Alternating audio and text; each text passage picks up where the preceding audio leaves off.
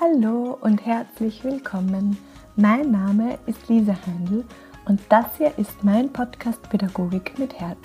Ich freue mich, dass du wieder da bist und begrüße dich heute zum ersten Mal aus meiner neuen Wohnung. Ich bin nämlich in den letzten Wochen umgesiedelt und ja, ein neuer Abschnitt sozusagen. Ähm, ja, generell habe ich das Gefühl, ich bin gerade sehr stark im Wandel. Es tut sich sehr viel.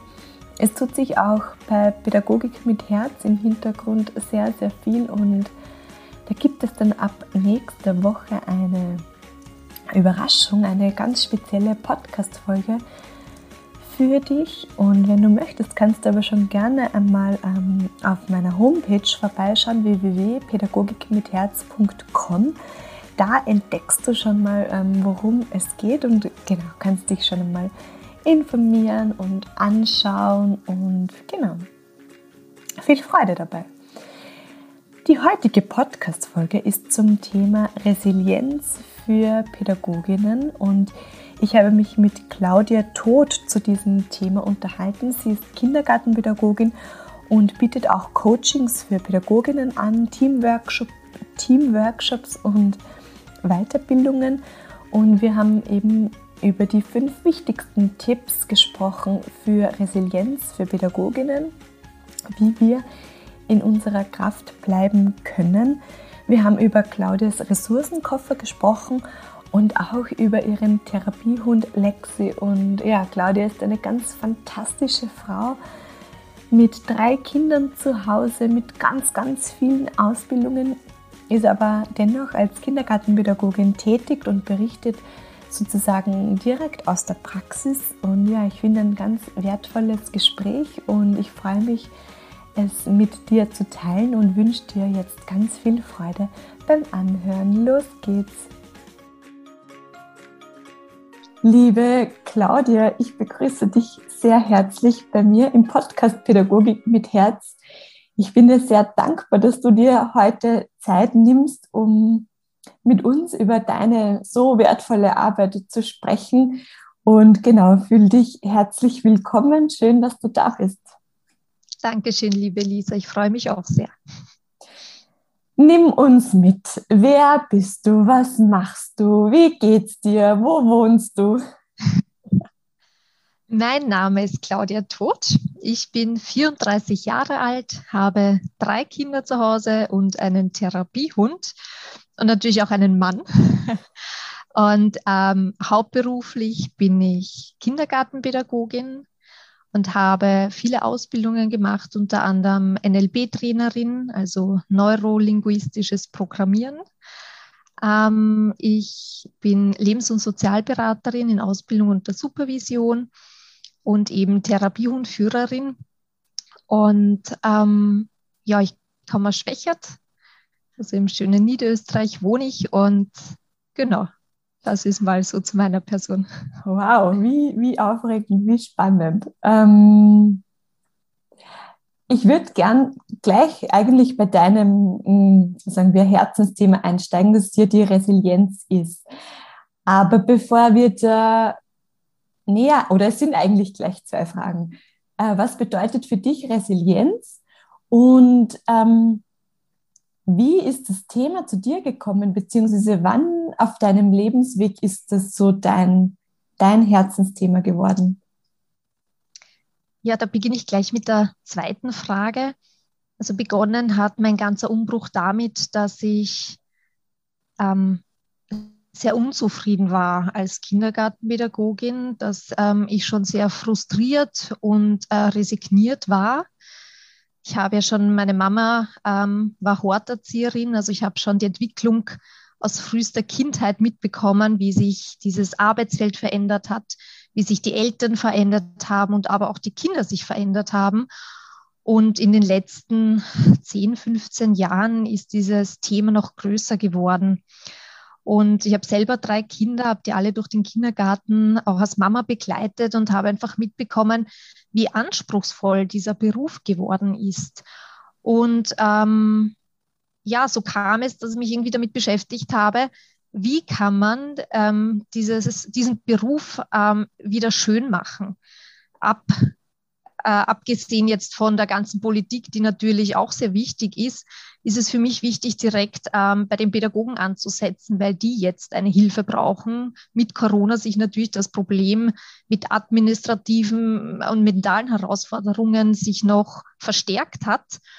Und während meinen ganzen Ausbildungen ist natürlich das Thema Resilienz aufgekommen, also die innere Widerstandskraft, die innere Stärke.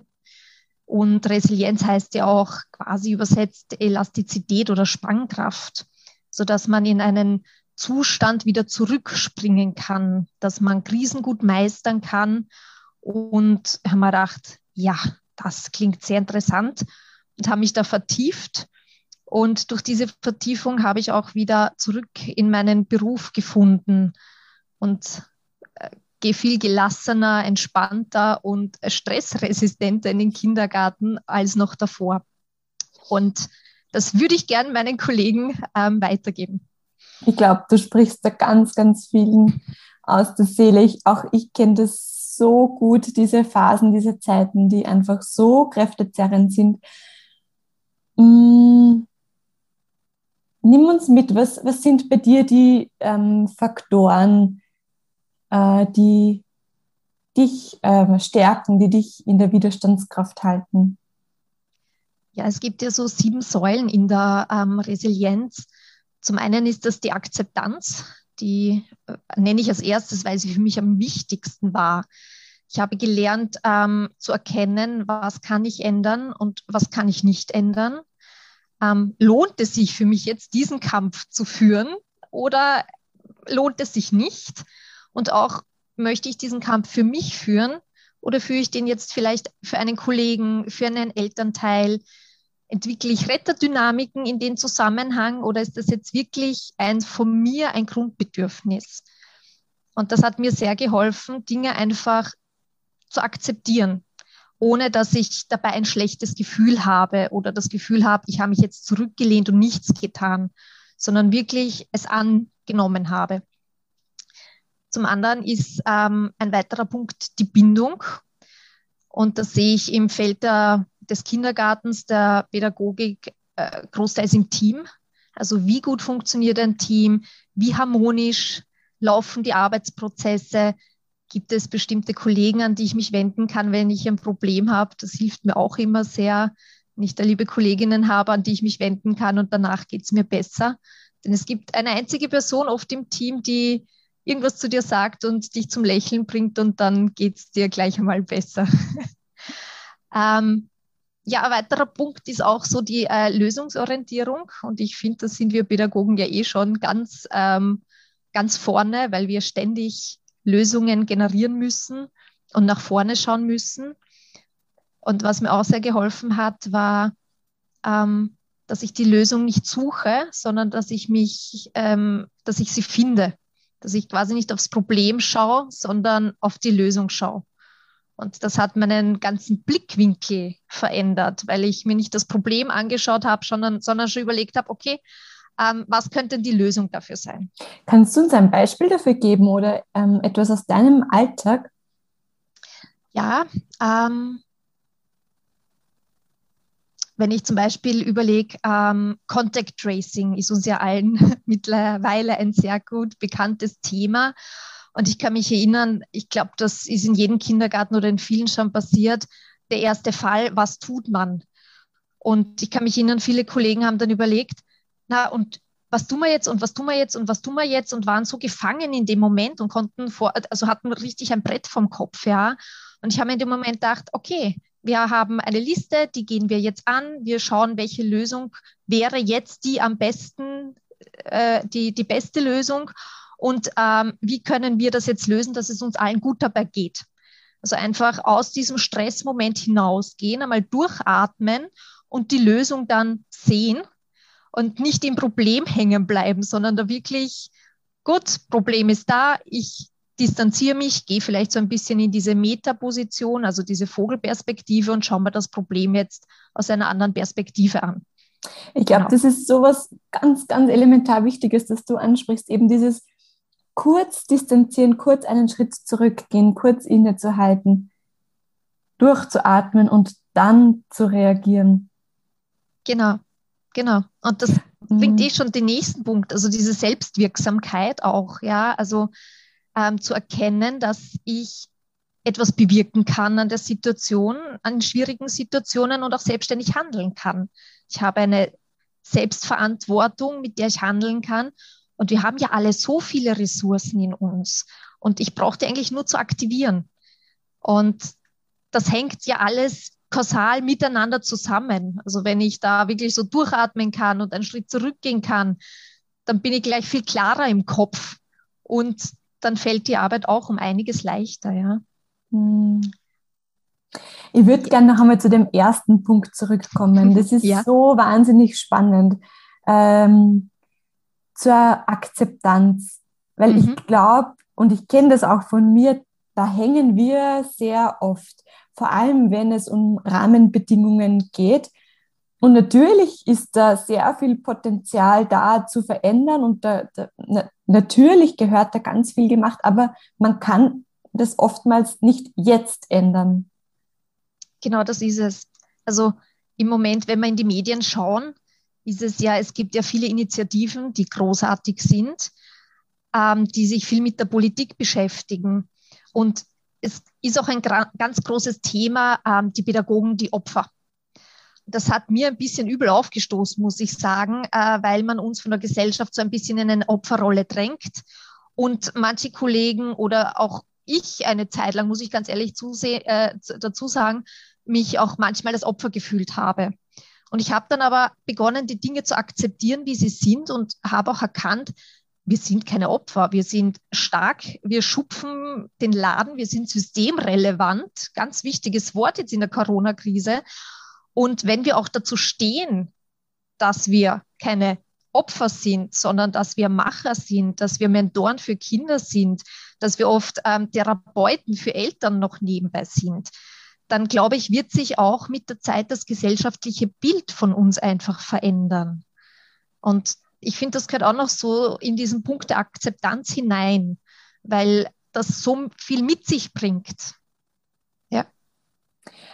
Ähm, und ich glaube auch ganz wichtig in Bezug auf Elternarbeit, ähm, wo wir manchmal Dinge gerne verändern würden, aber sie nicht verändern können. Und, und auch da immer wieder in die Akzeptanz zu gehen, zurückzugehen. Wie, wie gehst du damit um? Ja, also ich habe vorher schon die Retterdynamiken angesprochen. Also gerade wir Pädagogen in sozialen Berufen, wir, wir wollen immer retten, retten, retten, retten. Jedes Kind am besten unter unsere Obhut nehmen und natürlich das Beste für dieses Kind wollen wir immer. Und wir müssen aber akzeptieren, die Eltern sind die Eltern, das sind die Erziehungsberechtigten, das sind diejenigen, die die Entscheidungsfreiheit ähm, äh, haben über ihr Kind. Und wir sind die Menschen, die dieses Kind begleiten. Und in diesem Rahmen bieten uns auch ganz viele Möglichkeiten. Und man muss akzeptieren, das sind die Möglichkeiten, die ich habe. Die enden aber an der Kindergartentür und das auch einfach abgeben wieder, diese Verantwortung. Also ich finde, Verantwortung ist auch ein großes Wort, weil ich oft das Gefühl habe, uns als Pädagogen wird so viel Verantwortung übertragen, die eigentlich bei den Eltern liegen sollte. Und dadurch kommen wir auch so ein bisschen in eine Funktion, die vielleicht manchmal ein bisschen anmaßend ist, wenn ich das jetzt so sagen darf, in der wir glauben zu wissen, was das Beste für das Kind ist. Ist es vielleicht manchmal auch, aber die Eltern sind trotzdem die Eltern des Kindes. Und das ist etwas, was wir akzeptieren müssen und was es uns auch leichter macht, nach der Arbeit nach Hause zu gehen und abzuschalten und das nicht alles mit nach Hause zu tragen. Denn auch da wartet oft eine Familie auf uns, die unsere ganze Aufmerksamkeit haben möchte. Mm, ich glaube, wir bräuchten dich so in der Handtasche mit dabei. Oder es ist einfach, also es ist ein, ein immer wieder sich erinnern. Ja, das braucht es manchmal, ja. Sie sich wieder zurückholen und ähm, sich auf das besinnen, was, was auch uns gut tut. Also auch unsere Selbstwahrnehmung irgendwo. Also wir sind ja sehr reflektierte Menschen. Wir arbeiten viel mit Reflexion. Und was aber da auch noch ganz wichtig ist, ähm, dass wir uns, dass unsere Menschen, Mitmenschen ja unser Spiegel sind irgendwo, ja. Und dass ich mein, dass ich mich im Du erkennen kann.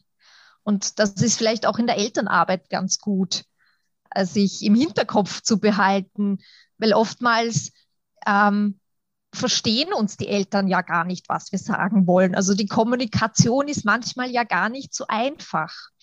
Und nachdem ja der Sender dafür verantwortlich ist, was der Empfänger wahrnimmt, liegt es ja doch so ein bisschen auch bei uns, da vielleicht hinzuschauen und zu reflektieren und an unserer eigenen Kommunikation auch zu arbeiten. Da können wir auch sehr viel bewirken. Wie ist da deine Reflexionsschleife oder wie, wie, was sind deine Gedanken? Wie gehst du da in die Reflexion?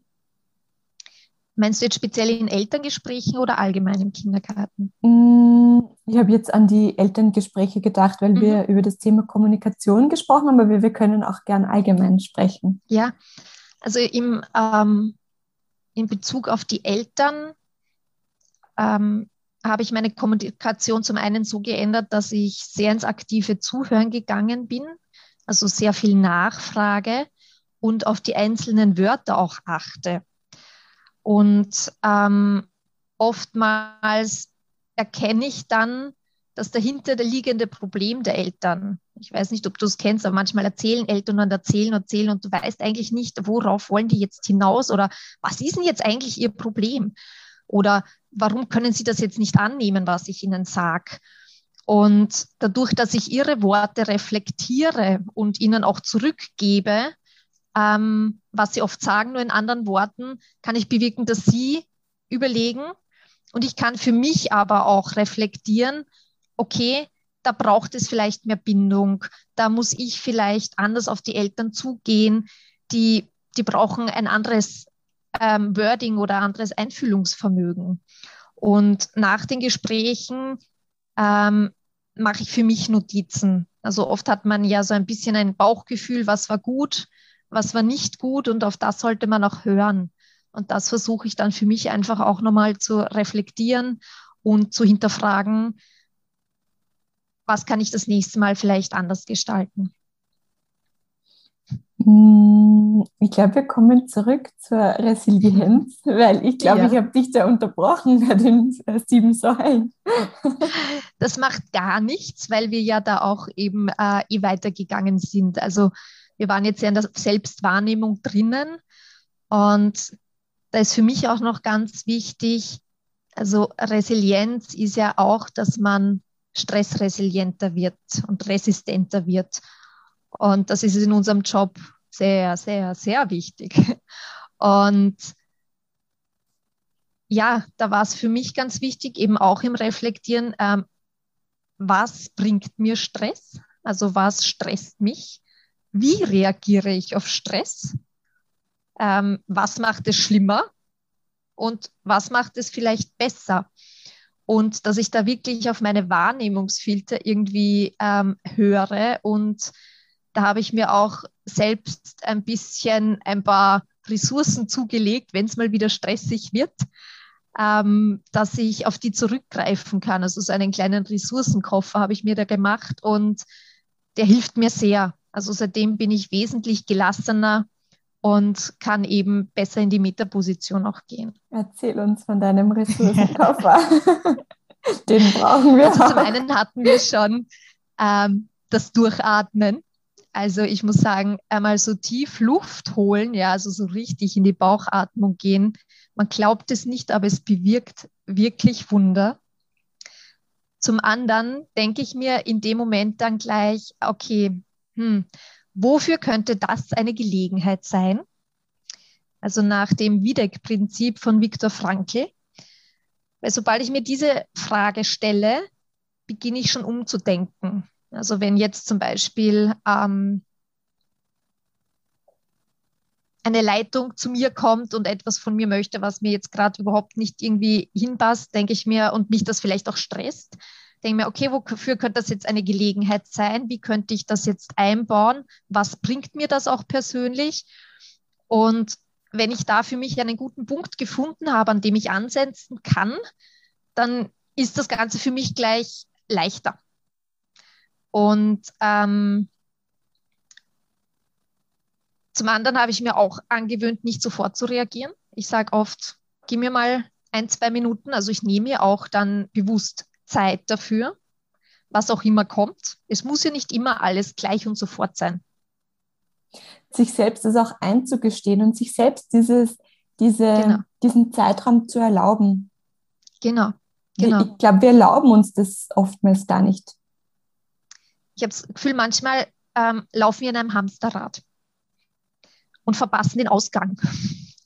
Und diese Spirale, das wird das wird immer enger, wir werden immer gestresster und am Ende des Tages sind wir erledigt. Und eben diese bewusste, bewussten Auszeiten ähm, helfen uns wirklich, der Stress, der dann kommt, den besser zu handeln. Ja. Und ich finde so wesentlich wirklich, sich selbst im Tagesablauf zu beobachten und zu schauen, okay, wo wo sind meine Stressmomente? Wo, wo geht's los? Wann geht's los? Und man erkennt dann, dass das ja wie so eine Spirale nach oben ist. Und dann immer, genau. also das ist so, so extrem spannend, wenn man sich selbst da ähm, beobachtet und schaut, okay, was sind, was sind meine Momente, die, die mich stressen? Sind vermutlich genau. bei jedem auch etwas anders. Aber dahin genau, und es, es ist ja auch ähm, so ein bisschen diese Achtsamkeit auf seinen Körper zu hören, weil der Stress kommt ja mit körperlichen Beschwerden oftmals oder man spürt schon das Krummeln im Magen oder wie ihm vielleicht so ein bisschen die Hitze aufsteigt oder man im Kopf so ein bisschen einen Nebel spürt. Also der Körper, der sagt uns das dann auch schon. Und das löst ja auch ganz viel aus bei unserer Physiologie. Und ich denke mir, das ist auch wichtig, da achtsam hinzuschauen und auf seinen Körper zu hören. Und wie du schon gesagt hast, was genau stresst mich? Und warum stresst mich das? Und wenn man das einmal so ein bisschen herausgekitzelt hat, dann bemerkt man, dass das ja oft nicht nur im Kindergarten jetzt so ist, sondern dass es vielleicht ähnliche Momente zu Hause gibt. Und an denen kann man arbeiten, weil oft sind das unbewusste Trigger von uns, mit denen wir arbeiten können. Ja, das stimmt. Und gleichzeitig denke ich mir dann immer wieder auch, ähm, was leben wir den Kindern vor, wenn wir, wenn da lauter so Hamster ähm, in ihren Hamsterrädchen ähm, sie begleiten?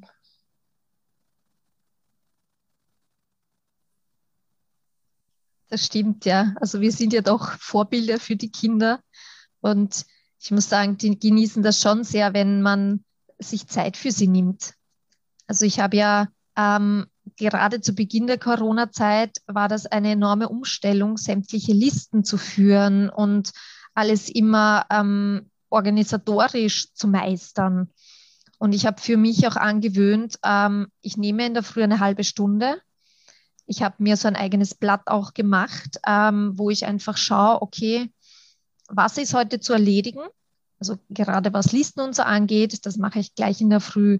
Dann nehme ich mir auch immer vor, okay, heute beobachte ich drei Kinder, die vielleicht manches Mal zu kurz kommen. Ich nehme auch Ziele vor, leichte Ziele, die ich an diesem Tag machen möchte oder erreichen möchte. Und durch diese Liste ist es für mich auch, dass ich am Ende des Tages rausgehe und denke, mach, mach, heute war ein super Tag, ich habe viel geschafft, ich habe viel erreicht und vor allem ich habe viel Zeit für die Kinder gehabt. Oft ist das eben wie in diesem Hamsterrad, es kommt eins zum anderen und man schiebt immer vielleicht die administrative Arbeit vor.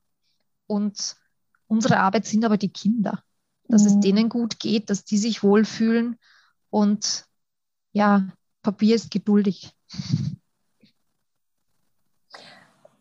Aber komischerweise, ja, genauso. Also wir, wir glauben, das als erstes abarbeiten zu müssen, damit das so schnell wie möglich wieder weg ist. Aber die Energie fehlt dann eben bei den Kindern. Genau, ja.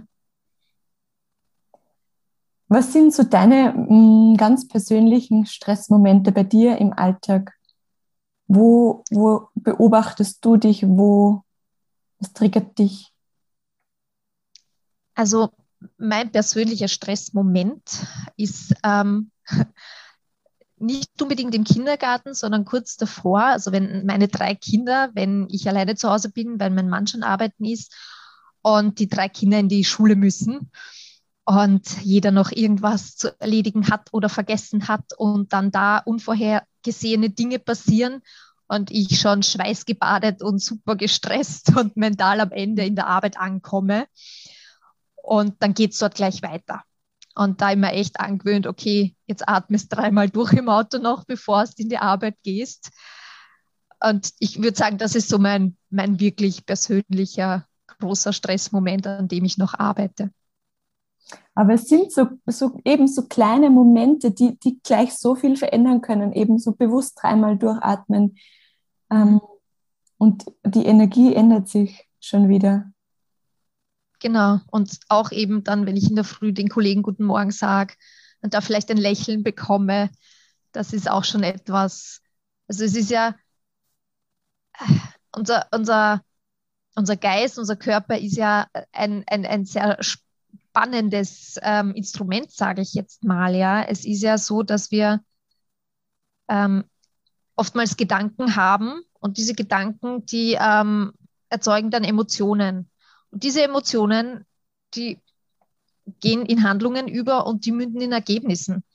Und das muss man sich einfach ein bisschen auch bewusst machen. Ich kann meine Gedanken ändern. Ich kann an etwas Schönes denken. Ich kann selbstständig entscheiden, ob ich negativ oder positiv denken möchte. Und natürlich haben wir alle Durchhänger und die sind auch in Ordnung. Und doch liegt es an jedem Einzelnen von uns, wieder in eine positive, optimistische Stimmung zu kommen weil die lösen wieder andere Emotionen aus und andere Handlungen und andere Ergebnisse. Und ich denke mir, wenn wir das den Kindern im Kindergarten vermitteln können, dass es halt an uns auch selber liegt, wie wir leben wollen, dann haben wir schon viel bewirkt. Das ist so was Wichtiges, was du da ansprichst. Danke, dass du das auch ähm, mit uns teilst und ja, da, da liegt jeder, da ist jeder selbst in der Verantwortung, immer wieder zu entscheiden, welche Gedanken wähle ich, welche Emotionen lösen diese Gedanken dann aus. Genau, richtig, ja. Ich habe auch ein, ich weiß nicht, wahrscheinlich kennt jeder das Zitat. Also es hat mir ganz am Anfang meiner Zeit geholfen. Und ähm, ich habe da so einen Spruch gehabt, der hat geheißen, lächle, du kannst sie nicht alle töten. Und ich fand, fand den immer total ähm, pessimistisch. Und ich habe aber dann äh, von der Vera äh, Birkenbiel gelesen, die ein 60 Sekunden, eine 60 Sekunden Lächeltherapie ähm, erfunden hat und ähm, dass das wirklich etwas bewirkt wenn ich mein Gegenüber anlächle, auch wenn ich vielleicht mir jetzt gerade nicht nach Lächeln zumute ist, weil einfach dieses Lächeln ähm, sehr viel in der Physiologie, auch in meinem Hirn dann auslöst und die Freudhormone quasi diese Kampfhormone auffressen. Ist vielleicht auch noch gut, um sich in einen anderen State zu bekommen, auch wenn der Spruch an sich vielleicht ein bisschen negativ behaftet ist. Mhm. Ähm, Magst du uns noch kurz von deinem Therapiehund erzählen? Ich finde das so wahnsinnig spannend. Ja, sehr gerne. Also ich habe ähm, einen Mischling, eine Hündin namens Lexi und mit der hat eigentlich alles begonnen. Also ich wollte die Therapiehunde-Ausbildung machen, habe sie auch gemacht und das hat mich zu meinen anderen Ausbildungen gebracht, weil ich es ähm, so wichtig und wertvoll einfach finde, in ähm, Kindergärten, Schulen, Altersheime zu gehen und mit dem Therapiehund einfach zu arbeiten, weil es einfach ähm, schüchterne Kinder offen macht, weil es traurigen Kindern die Möglichkeit bietet, sich wo anlehnen zu können, weil es vielleicht auch älteren Menschen dabei hilft, unbewusst wieder Dinge wahrzunehmen und lernschwachen Kindern auch ermöglicht, ähm, neuen Mut zu schöpfen und vielleicht eine Motivation zu haben, zu lernen und etwas Neues sich anzueignen. Und ja, also diese Arbeit finde ich so, so, so wertvoll und schön und jeder hat immer ein Lächeln auf dem Gesicht, wenn wir kommen. Und äh, man kann Kontakt mit dir aufnehmen und du kommst dann in die Kindergärten und Schulen? Genau, richtig, ja. Also ich habe eine Homepage und da stehen alle Informationen drauf. Und genau. Die wir dann verlinken buchen. In den Show Notes. ähm, wie findet man dich sonst? Gibt es noch irgendwas Wichtiges, was wir wissen sollten, außer die Homepage? Social Media um, ähm, oder so? Oder ja, Social Homepage? Media habe ich auch. Ich habe ähm, Instagram und ich habe Facebook. Bin aber ganz ehrlich, also diese neuen sozialen Medien, da lasse ich mich noch von meiner Tochter beraten. Also da bin ich noch nicht so affin und mir ist der persönliche äh, Kontakt auch oftmals lieber als ähm, der, wie sagt man, virtuelle. Hm. Würdest du uns noch einmal ganz kurz deine Tipps ähm, zur Resilienz zusammenfassen, so abschließen, damit wir uns das noch einmal in Erinnerung rufen und so äh, gut gestärkt in, in den Kindergartenalltag weiterziehen können? Ja, sehr gern. Also Resilienz ist die innere Widerstandskraft und die zu stärken hilft uns ähm, optimistischer und ähm, gelassener, selbstbewusster und stressresilienter zu werden. Und dabei finde ich eben ganz wichtig die Akzeptanz und ähm, die, der Optimismus, der gesunde Optimismus, ähm, die Bindung, die Lösungsorientierung, die Selbstwahrnehmung, die Selbstwirksamkeit und vor allem ganz viel Selbstvertrauen und Selbstverantwortung. Hm, sehr schön. Claudia, und eine abschließende Frage an dich, die ähm, jeder Podcast-Gast kriegt, wenn es eine Wünsche geben würde und äh, du hättest einen Wunsch frei für die Kinder, für das Bildungssystem, für die Pädagoginnen. Welcher Wunsch dürfte für dich erfüllt werden? Ich habe mich auf diese Frage schon sehr gefreut. Du kennst sie ähm, schon. ich kenne sie schon. Ähm, ja, ich würde mir wünschen, dass für alle Pädagoginnen das Thema Resilienz ähm, gefördert werden würde, dass es mehr Ausbildungen in der Hinsicht gibt, Weiterbildungen, aber eben auch schon in Collegs, im BAFEBs, also in diesen Ausbildungsschulen, dass es da schon wichtig ist, seine Pädagogenpersönlichkeit zu entwickeln und dass da auch der Raum für ähm, Persönlichkeitsentwicklung und für Reflexion gegeben wird, weil das einfach für mich die, die Grundmauern sind für eine starke Pädagogin, die Krisen gut meistern kann und die auch gerne in diesem Job arbeitet und nicht nach ein paar Jahren hinschmeißt, weil es einfach zu viel ist, sondern die gestärkt aus der Arbeit hervorgeht. Und das würde ich mir wirklich sehr wünschen. Vielen, vielen Dank ähm, für deine Worte, für deine Zeit und ähm, danke für deine Arbeit und für deine Stärke und den Mut, auch wirklich äh, nach draußen zu gehen und die Dinge auszusprechen. Und ja, möchte dir einfach Danke sagen danke dir auch sehr für dieses sehr schöne und wertschätzende Interview. Danke dir. Ja, wie immer hoffe ich sehr, dass du dir so einiges aus dieser Folge mitnehmen kannst. Ich lade dich ein, deine wichtigsten Erkenntnisse aufzuschreiben. Damit verfestigt ähm, sich das noch einmal. Somit wird die Reflexion noch einmal tiefer und klarer. Und genau, ähm, was gibt es noch zu sagen? Schau sehr gerne bei Claudia auf ihrer Homepage vorbei und abonniere sehr gerne den Podcast, leite ihn sehr, sehr gerne an Kollegen, Kolleginnen weiter, wenn du das Gefühl hast, dass diese Podcast-Folge jemandem helfen könnte. Und ja, wenn du möchtest, schau auch gerne bei mir auf der Homepage www.pädagogikmitherz.com vorbei und ich freue mich auf unsere nächste gemeinsame Folge nächste Woche zu einer Spezialfolge. Und genau, ich wünsche dir eine gute Woche und vergiss nie, wie fantastisch, wie unglaublich wertvoll deine tagtägliche Arbeit ist. Vergiss das niemals. Du bist einfach wundervoll, du bist unendlich wertvoll, deine Arbeit ist unglaublich wertvoll. Alles Liebe, deine Lisa.